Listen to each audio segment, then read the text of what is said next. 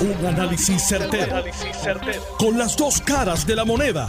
Donde los que saben no tienen miedo a venir. tienen miedo a venir. Esto es el podcast de Análisis 630 con Enrique Quique Cruz. Buenas tardes, mis queridas amigas, amigos. Bienvenidos otro día más aquí en Análisis 630. Yo soy Enrique Quique Cruz y yo estoy aquí de lunes a viernes de 5 a 7 por Noti1 630 AM.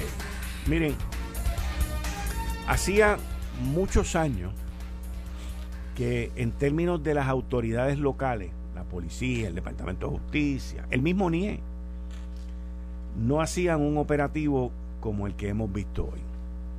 Y usted no va a ver grandes reseñas, no va a ver grandes coberturas sobre este operativo, porque hay unos sectores dentro de los medios de comunicación que no tienen ningún tipo de interés de la labor que está haciendo el comisionado de la Policía de Puerto Rico, Antonio López. Y eso, pues no es ningún problema ni para él ni para nosotros, porque lo importante es que se haga el trabajo. Esto fue un operativo que duró 45 días. Durante esos 45 días, la Policía de Puerto Rico y el Departamento de Justicia, con la unidad de, crimen organizado, lograron infiltrar seis organizaciones criminales alrededor de la isla. Hicieron 803, 803 arrestos, ocuparon 172 armas de fuego, 13 mil y pico de municiones, 440 cargadores sin contar la cantidad de parafernalia, drogas y otro tipo de cosas que se llevaron a cabo. Y en primera hora saca un artículo hoy de que entre los 800 habían 26 gatilleros. Se logró esclarecer cuarenta y pico de, de asesinatos. Y ahora, en mi opinión, viene la parte más interesante de esto. En mi opinión, ahora es que viene la parte linda de esto los casos en corte. Cuando usted ve el joven que es uno de los cinco sospechosos en el asesinato de este fin de semana de Jesús Francisco Pérez, y este principal sospechoso que tiene una escuadra como récord criminal, que entró y salió de las cárceles federales y estatales como Pedro por su casa, y usted detenidamente ve el récord criminal de Geofley Jomar Pérez, usted se queda bruto de cómo no solamente el sistema estatal, aquí lo metieron preso y lo soltaron en varias ocasiones los mismos federales y usted ve cómo estas personas tienen los recursos, porque para tú salir así tienes que tener los billetes, para tú venir, tener una buena defensa y salir y continuar cometiendo fechorías hasta el punto de quitarle la vida a un nene de 16 años. Y ahora, con estos 803 arrestos, con toda esta evidencia que cuando yo vi hoy a Tony López, al comisionado de seguridad, de la Policía de Puerto Rico y me dijo que los casos estaban sólidos. Allí estaba el fiscal también Siaca, que es el subdirector de la unidad de crimen organizado. Pues uno se da cuenta de que esta gente le metieron mucho tiempo, le metieron mucho recursos a este operativo.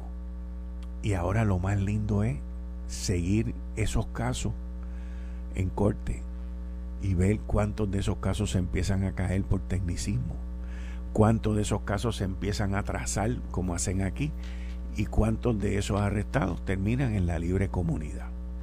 Vamos a estar pendientes porque eso es parte de nuestro sistema, eso es parte de nuestra democracia, eso es parte de nuestro diario vivir. El sistema judicial en Puerto Rico, los tribunales, en algún momento, en algún momento, en algún momento, van a lograr un entendimiento entre ellos, porque nadie se los puede decir. Pero ellos van a lograr un entendimiento entre ellos de que ellos tienen que ser parte de la solución de lo que está ocurriendo aquí. No hay de otra. Todavía el sistema no ha llegado a eso. Todavía ellos no se ven. Ellos no se ven como parte de la solución. Ellos se ven como jueces, como lo que son, actually. Pero va a haber un momento de inflexión. Usted acuérdese que se lo estoy diciendo hoy. 2 de noviembre del 2021. Va a haber un momento en que el, el, sistema completo, todos los jueces van a llegar a una a un momento en que ellos van a decir nosotros también somos parte de esto y también nos afecta esto. Y entonces, una vez eso ocurra, usted va entonces a ver cómo las cosas y las piezas van a empezar a caer en su sitio. Pero vuelvo y repito, eso no ha sucedido, eso sucederá no sé cuándo, y después que eso suceda, ahí es que entonces ellos se van a ver que tienen que aportar. No como que fueran, no como si fueran un semáforo, pero ellos se van a dar cuenta que tienen que aportar. Así que esto de ahora en adelante vamos a estar pendiente de esto. Miren, este fin de semana ocurrió el asesinato de, este jovencito de 16 años, que voy a hablar de eso un poquito más adelante. Pero también ocurrió un alegado supuesto suicidio de una joven madre que deja a tres hijos, podríamos decir, eh, ausentes de, de esa figura que es tan importante en la familia. Y estoy hablando de, de la joven María Paola Hernández Agosto.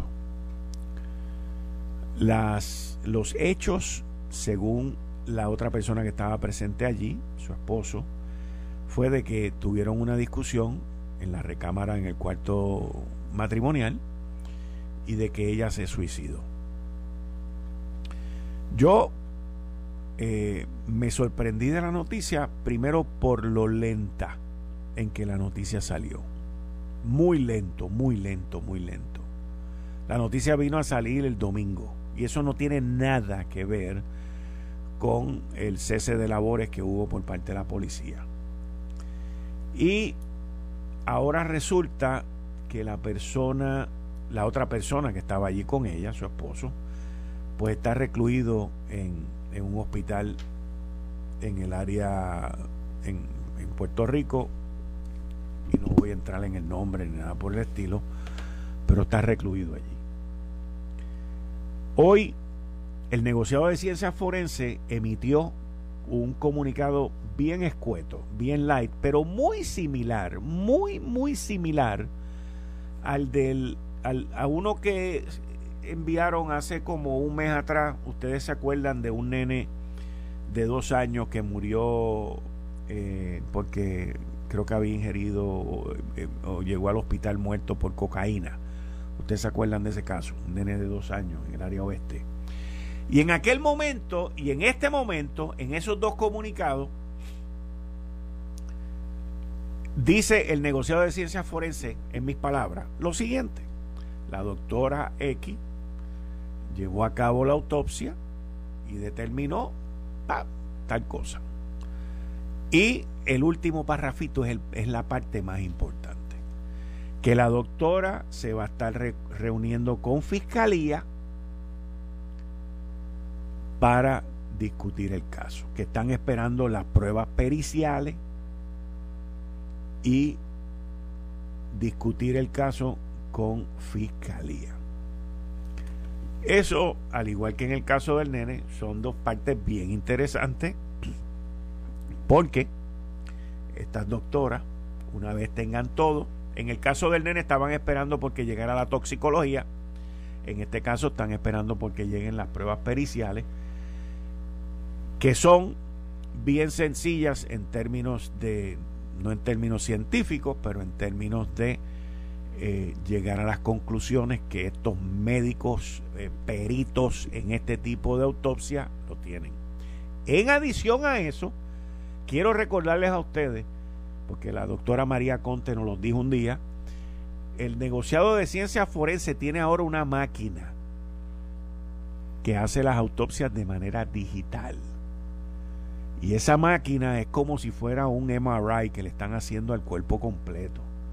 Y en este caso, ellos con esa máquina pueden adentrarse a los huesos, a los hematomas y a todas las marcas o condiciones que tuvo esa joven antes de fallecer. Si tiene un hueso roto, si tiene... Obviamente van a haber unos que son por el impacto de bala y obviamente los otros pues pueden haber sido por el impacto de bala o por otra situación. Pero eso quien lo determina es la doctora que hizo la, la, la autopsia y que el Instituto de Ciencia Forense, el negocio de ciencia forense, ahora tiene esta mega máquina que los ayuda a ir mucho más allá en el cuerpo humano para poder llevar a las conclusiones que ellos quieren llegar, o no es que ellos quieran llegar, a las conclusiones que la ciencia les permite a ellos llegar. Este caso es muy triste y eh, yo espero que se logre esclarecer lo más pronto posible. Por otro lado, y volviendo al caso de, de este fin de semana, del nene de 15 años que falleció, el, los federales, en específico que ayer habló eh, Joseph González, el Special Agent in Charge del FBI, pues hoy informan que ya tienen identificado a los cinco individuos. Cuando el FBI empieza a soltar este tipo de información, en mi opinión, en mi muy humilde opinión, es porque ya están comunicándose con alguien que debe estar a punto de entregarse. O sea, yo no tengo duda de que eso ya está a punto de ocurrir.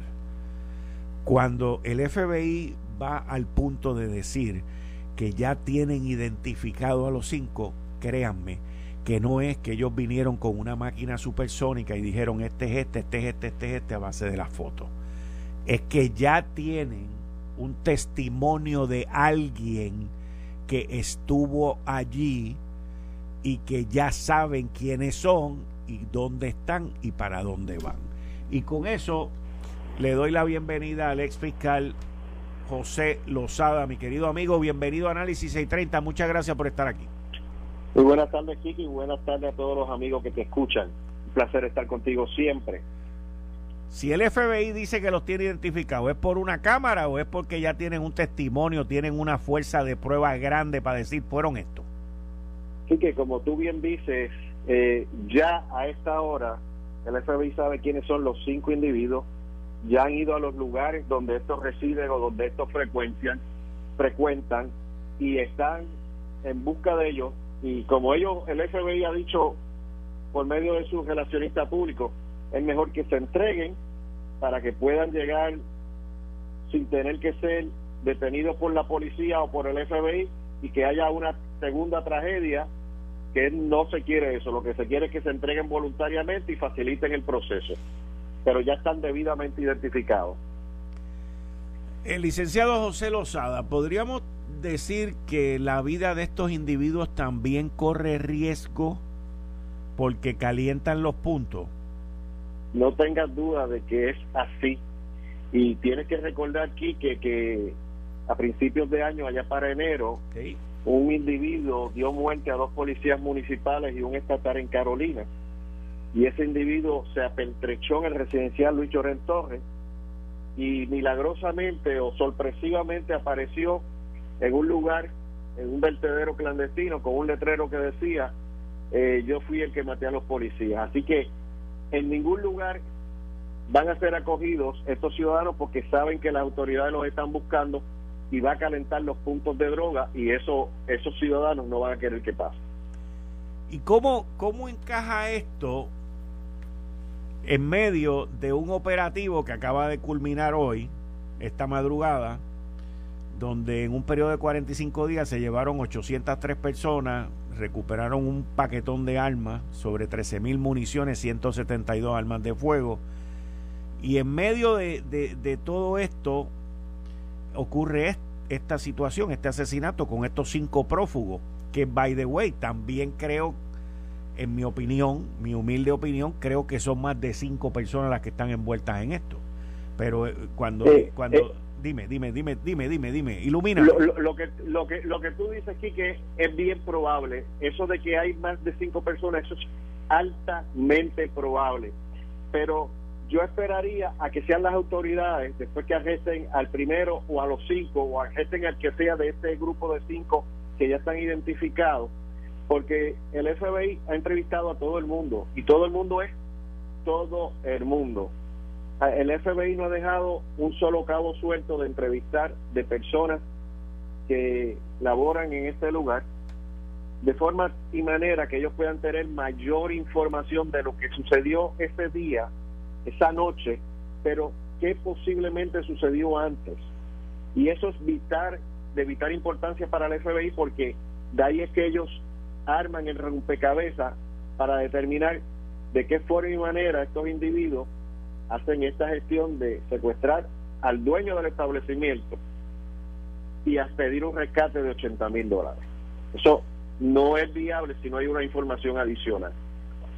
De otra parte, Quique, hay que pensar, muy importante, que cuando esto pasa y sucede de la forma vida en que ha sucedido, no se va a descansar porque la ciudadanía, el pueblo entero va a colaborar con las autoridades, porque esto no es permitido, esto no es un tiroteo o un asesinato entre dos bandas, esto es un joven emprendedor, un joven soñador que quería ser un comerciante en su día, que empezó a hacer sus pininos trabajando, fajándose, queriendo echar para adelante, lograr su dinerito para comprar quizás su primera bicicleta, después la motora, después el carrito usado, después montar un negocito.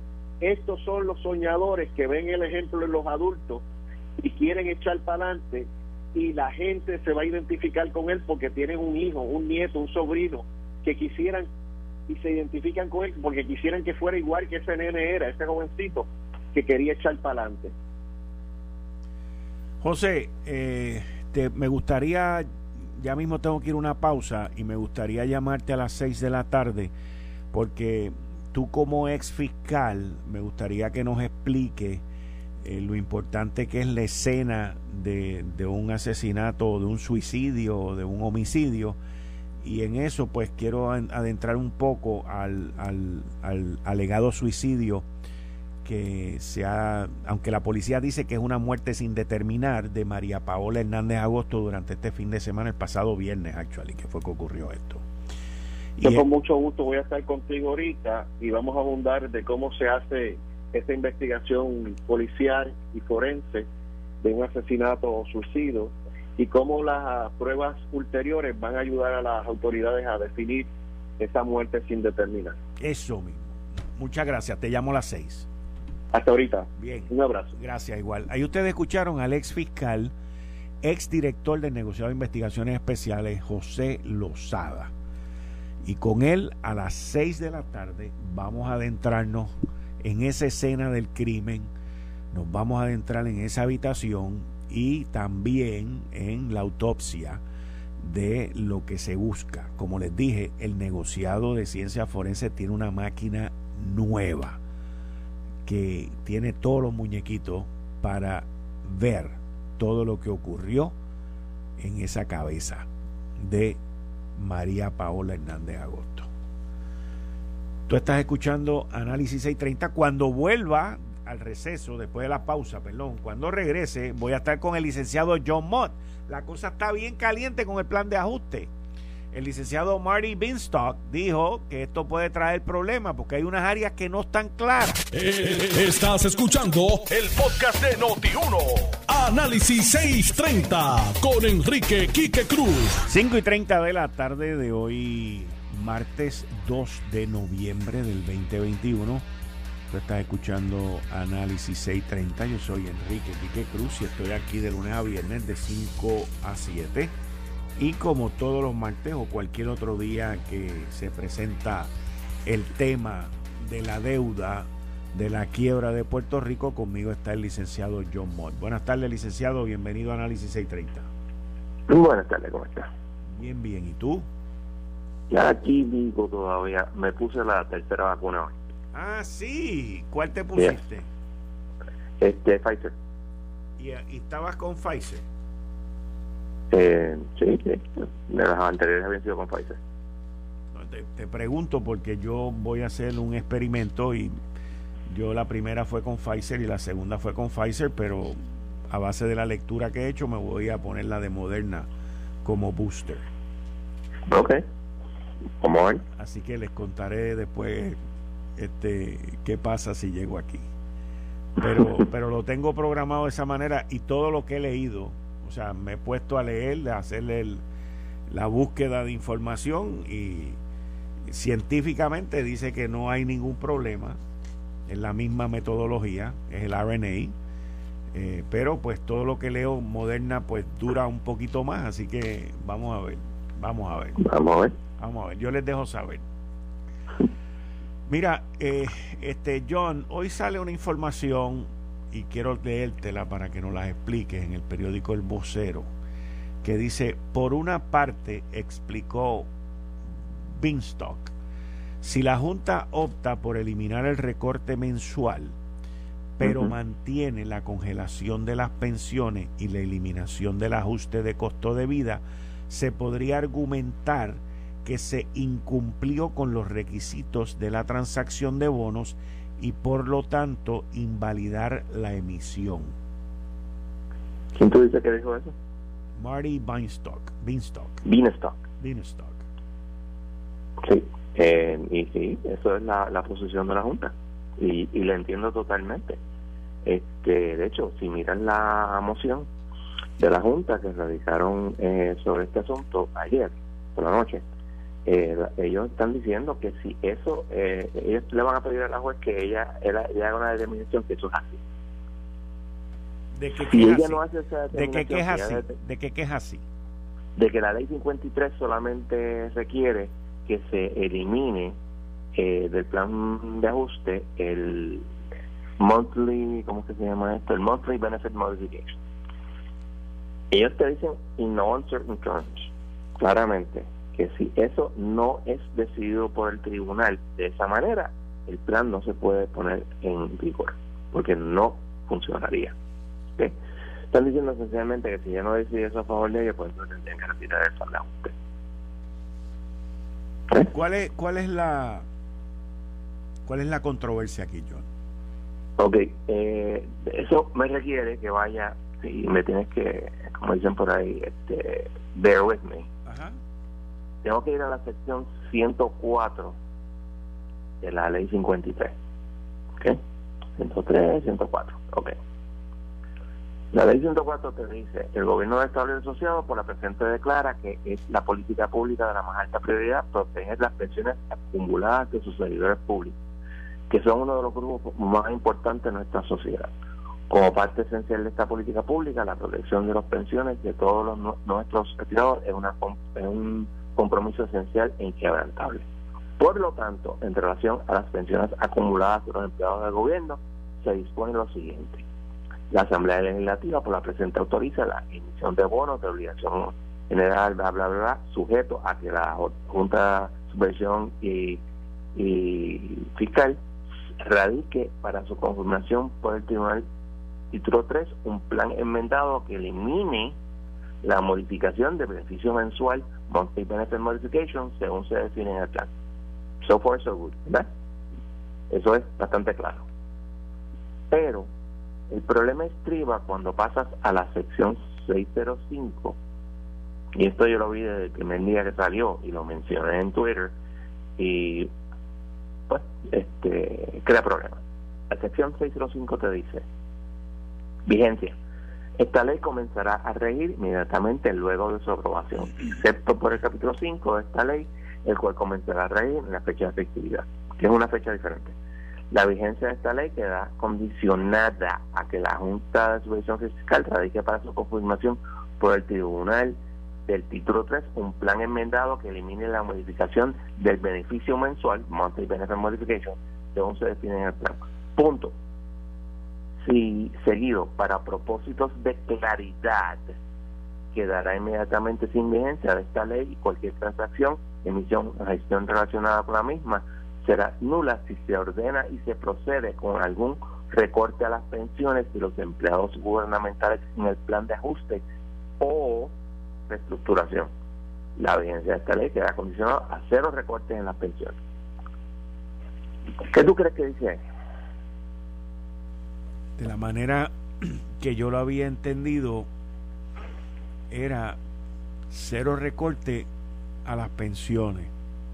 Yo, en mi opinión, o sea, no estoy repitiendo, lo que estoy diciendo es que yo, yo entiendo que el no dar un, un aumento a la pensión eh, por costo de vida se debe de interpretar como cero recorte.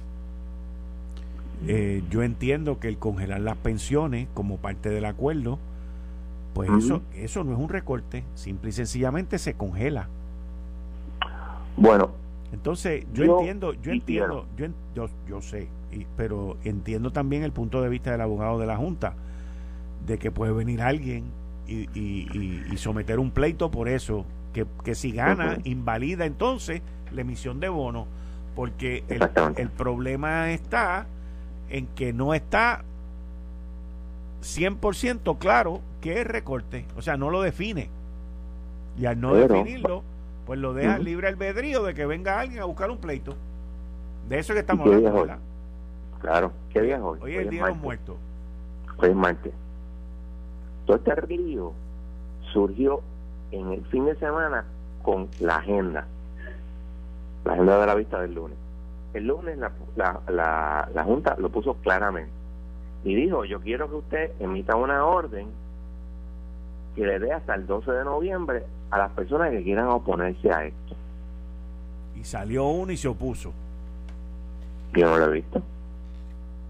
El señor Peter Hine no salió y dijo que él te quería votar de nuevo y este déjame buscar vamos a ver Peter Hines salió y dijo algo. Peter Hines es el de los el que representa a los no, no, por ti no lo digo por ti chico lo digo por la audiencia. Eh, es el que representa a los acreedores no asegurados. No Peter Hines de hecho es un acreedor de, de GOs y también fue acreedor de Cofina. Él es abogado abogado aparentemente bastante conocido, y es, se representa a sí mismo. ¿Ok? Ok, aquí está. Según agregó, una de las preocupaciones que surgió después de, las que la, de que la Junta presentó esta alternativa provino del inversionista individual Peter Hine, quien entiende que para los inversionistas minoristas como él este proceder aumenta el riesgo si el plan es impugnado más adelante o si el gobierno recurre nuevamente al impago para incumplir con los pensionados. Heinz sugirió que su clase de acreedores, ¿ves? Por eso es que te digo, porque él, viene de una clase de acreedores, que su clase de acreedores pueda volver a votar sobre el plan de ajuste a la luz de estos nuevos acontecimientos. Ok, eso no es una objeción, te explico, me explico, eso surgió en la vista, él lo dijo en la vista, ¿ok? La orden de la juez requiere que la objeción se haga por escrito. Obviamente la orden salió hoy y tú tienes hasta el 12. La notificación va a salir probablemente el viernes, pero no sé si recordarás, cuando surgió el asunto de la votación, muchas de las notificaciones no salieron a tiempo. ¿Te acuerdas de eso? Ajá. O sea que podría extenderse un poco el término. Eso es uno. Dos a pesar de que esto es algo que pone en entredicho todo lo que los políticos dijeron de cero recortar la pensión, con excepción de María de Lourdes Santiago, que la oí hoy hablar sobre eso, no he oído a ningún otro político decir ni esta boca es mía. Esto es especialmente importante en el Senado, donde se ganó por un voto. Uno. Dos. María de Santiago radicó un proyecto de, ley para eliminar la ley 53. Obviamente no creo que vaya para ninguna parte con eso, pero está ahí. Tercero, yo no he oído a ningún grupo de todos los que siempre están protestando decir ni esta boca es mía. Porque obviamente, ¿quiénes son los que tendrían standing para, para objetar? El gobierno. Y el gobierno durante toda la vista ni, no dijo ni esta boca es mía. Y estaba eh, mi amigo Peter Friedman representando a FAS. Así que obviamente el gobierno está de acuerdo. El gobierno me refiero a, al Ejecutivo. No he oído nada de los, de los presidentes legislativos y yo sé que estaban escuchando, por lo menos sus abogados estaban escuchando lo que estaba pasando.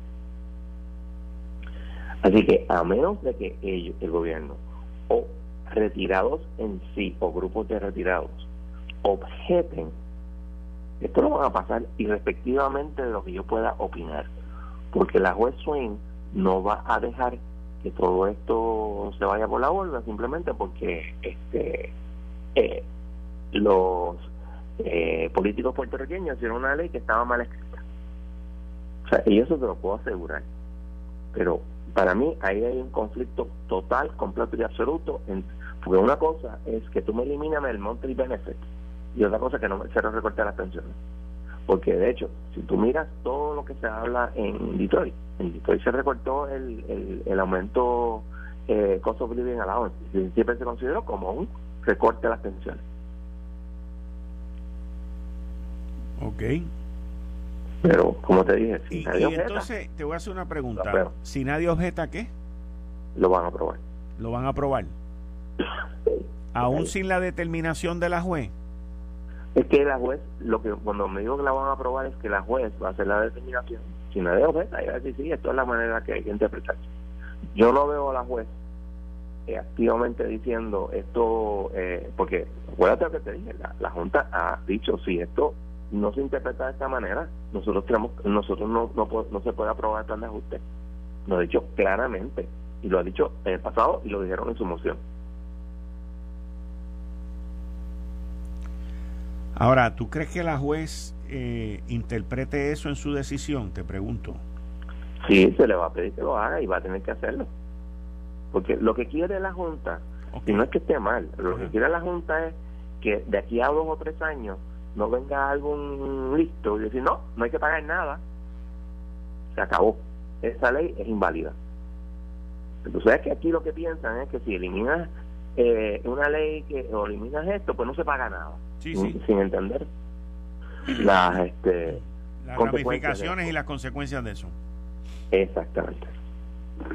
Y eso, y eso, o sea, yo no culpo a la Junta por hacerlo. Oye, es un, es un, es un argumento válido luego de haber vivido este proceso en donde la gente han querido que auditen la deuda y han querido que, se han hecho 20 cosas, pues todavía no están satisfechos porque la gente quiere que le digan que hay algo que no se va a pagar.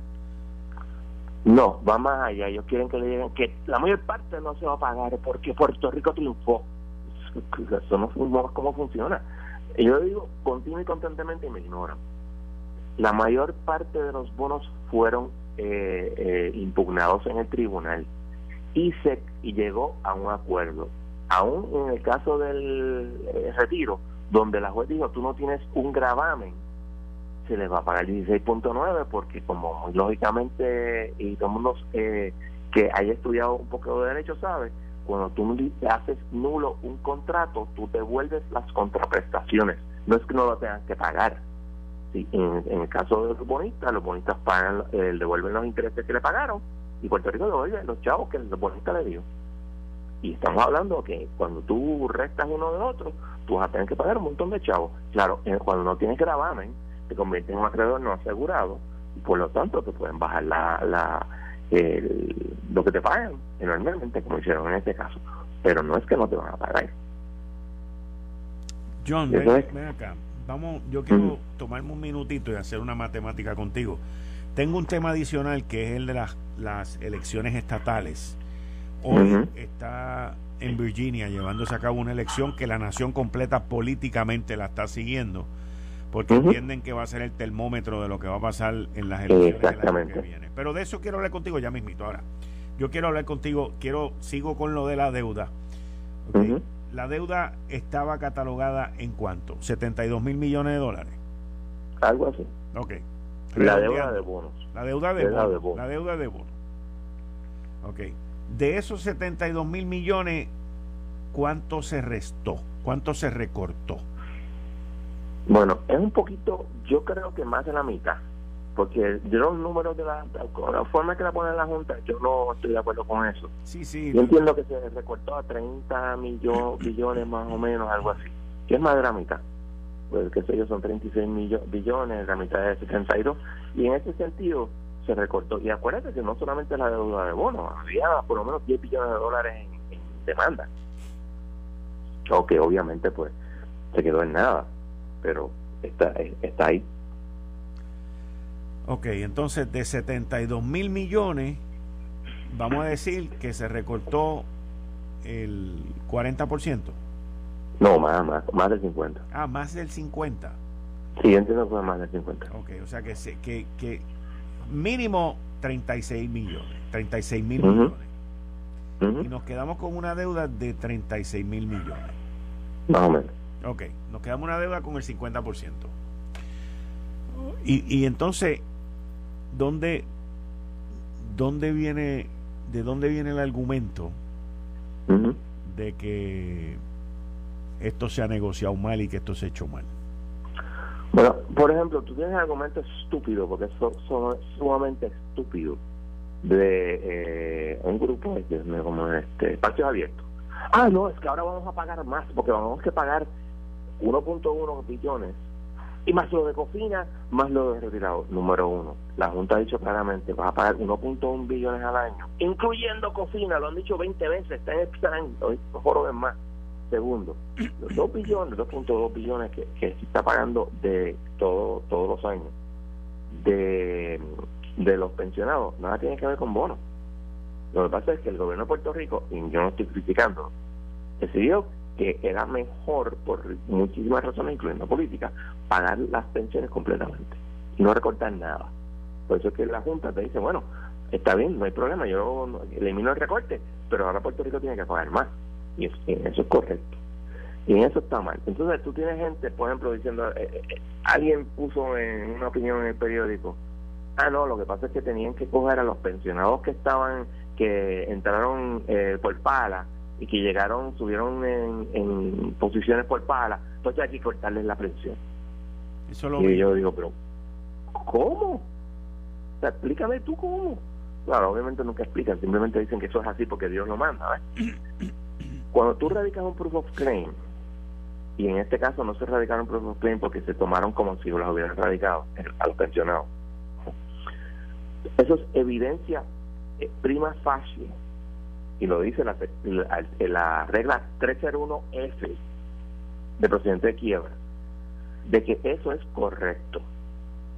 O sea, el, el, el, acreedor no tiene que probar una vez radica su, su Al contrario, le toca al quebrado el demostrar que no es eh, este no, no no no no tiene esa creencia es inválida. Tú tendrías que demostrar uno a uno eh, deudor, o sea, acreedor por acreedor, pensionado por pensionado. A no, este pensionado en tal momento le dieron una pala, eh, con una pala política, se le dio este este ascenso. O sea, tienes que demostrar que fue un ascenso ilegal. Y entonces, por lo tanto, no hay que pagarle. ¿Sabes lo que estamos hablando de individualmente? Vamos a decir dos o tres mil este, demandas individuales que tú tienes que demostrar que eso fue ilegal. Ah, vamos a ser realistas, nadie va a tener esa prueba, porque la ley permite que si los últimos tres, esto es, y, es, bien feo, pero es así, si en los últimos tres años tú fuiste de ganarte dándote 2.500 dólares al, mes, subiste a 5.000, pues eso es totalmente legal, porque la ley lo, provee.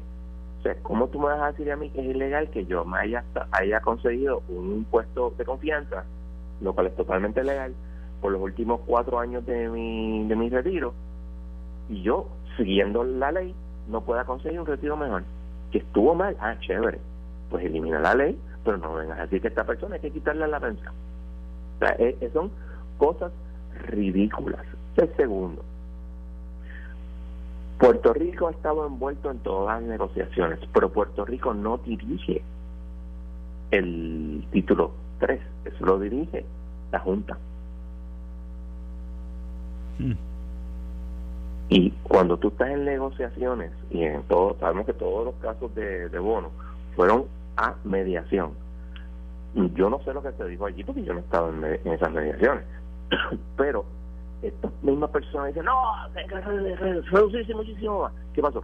Eh, y si Hauser les dijo, mira, este, bro, eh, que este, este crédito aquí bueno, ¿sabes? O sea, yo tú trataba de conseguir lo más, lo más bajito posible, pero no hay manera de eliminarlo. ¿Entiendes?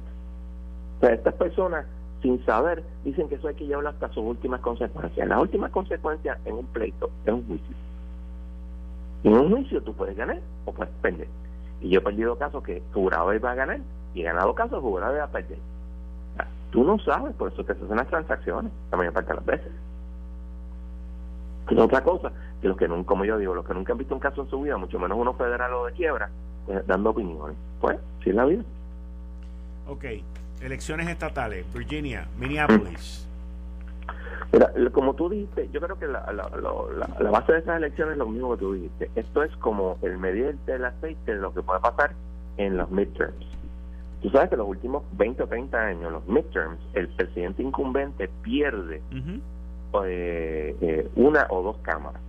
Y ahora mismo eh, la diferencia en, el, en la Cámara son nueve, nueve representantes y en el Senado está empatado. O sea que si los eh, republicanos hacen un, una mejora pequeña, pueden ganar fácilmente. Y hay un problema. Los mismos eh, en, en, eh, la medida que quieren hacer sobre reconstrucción está chocando contra demócratas moderados que dicen, mira, es que esto es bien caro, nosotros hemos gastado un montón de chavos buenos o malos en toda la cuestión del COVID Estamos ahora metiendo más, más y más y más y más. Y eso crea, crea fricciones porque no todo el mundo es un ultraliberal de Nueva York, como este Ocasio y otra gente. Y hay gente, pues, como Manchin, que es de West Virginia, que son gente más conservadora. Y, mira, tienen un 6 en, en estos asuntos. ¿Qué va a pasar en el 2022? Nadie sabe, pero en la inclinación de que va a cambiar el Congreso. Y eso tiene otro problema. Eh, Biden quiere darnos un montón de cosas buenísimas eh, que nos ponernos a, la par con un Estado en un montón de programas. Chévere. Pero eso cuesta chavo. Y dentro del Congreso, eso puede ser un, ¿cómo se llama esto? Un horse trading point para, mira, este, olvídate de los puertorriqueños, pero eh, y yo te doy esto. Y eso puede factiblemente hacer porque los puertorriqueños en Puerto Rico no votamos los puertorriqueños de Nueva York van a votar por, por nuestro amigo eh, cualquier demócrata, pero los puertorriqueños de Florida son un voto flotante. Pero la última vez de votar no votaron con no votaron en suficientes números para darle la victoria a Biden. Y ese es un punto que hay que reconocer. Ni, y ni votaron en suficientes números para darle la victoria a Hillary en el 2016. Así que cuare si en realidad son tan importantes para los demócratas en Florida.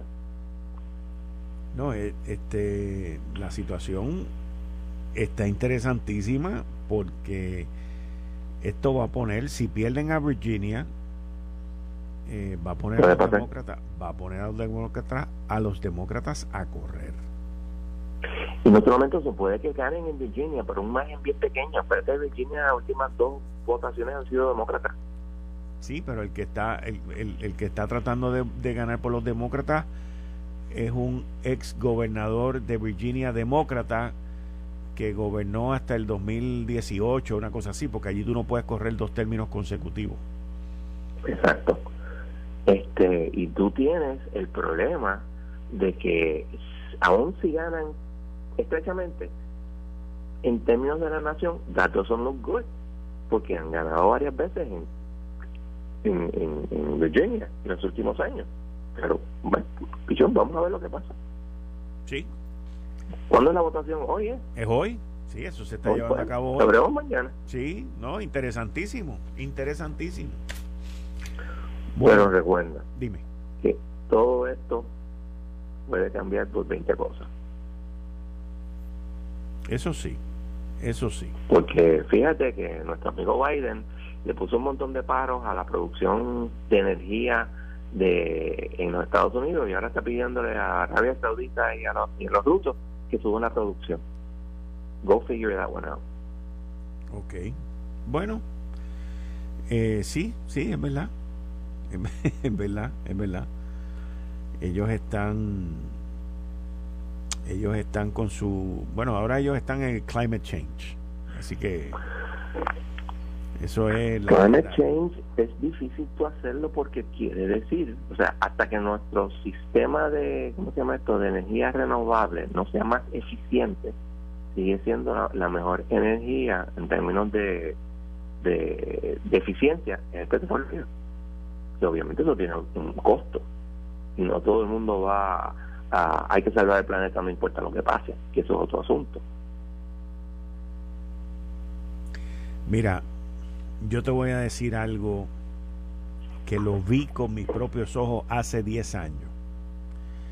Hace como 10 años atrás yo fui a España y, y, estaba viajando en un carro por allí, por unas montañas que estaban llenas, llenas, llenas de los abanicos estos, de la energía eólica. Y España decía que ellos eran los cheches y ellos eran los más duros y los más grandes, que ese era el futuro.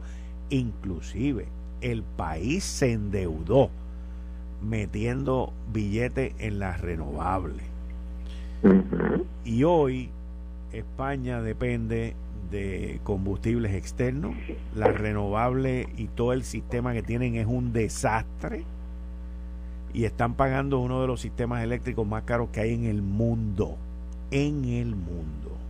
Ahí entra la parte de que, pues, mira, no lo hicieron eficientemente, pero la realidad es que aún todavía, y hemos avanzado muchísimo, la energía renovable no es tan barata como el, petróleo, ni tan eficiente. Es que es carísima, ese es el problema, lo caro que es. Muy cara. Correcto. Y va bajando y sigue bajando y sigue mejorando, pero todavía no ha llegado al nivel de. Y, y, estamos hablando de petróleo, si hablamos del, del, eh, del carbón, era padre. Porque los chinos siguen quemando carbón a todo lo que da. Chinos, los rusos y, ¿cómo se llaman nosotros? Los indios. Mira, aquí el gran amigo, es más, lo vamos a llamar ahorita para que nos dé. Vamos a llamar ahorita a Alfredo Casio. Sí, Alfredo, republicano de pura cepa. Claro. Él, me acaba de escribir ahora de los exit polls. Wow. Y pues, ponlo ahí, ponlo ahí. Sí, sí, lo voy a llamar ya mismito para que nos dé la información porque me la acaba de enviar ahora. Vamos a ver cómo va eso en Virginia. Licenciado John Mott, muchas gracias. Volvemos a hablar en la semana porque esto sigue igual. Exacto. Gracias. Ahí ustedes escucharon al licenciado John Moss. Esto fue el, podcast de Notiuno. Análisis 630 con Enrique Quique Cruz. Dale play a tu podcast favorito a través de Apple Podcasts, Spotify, Google Podcasts, Stitcher y notiuno.com.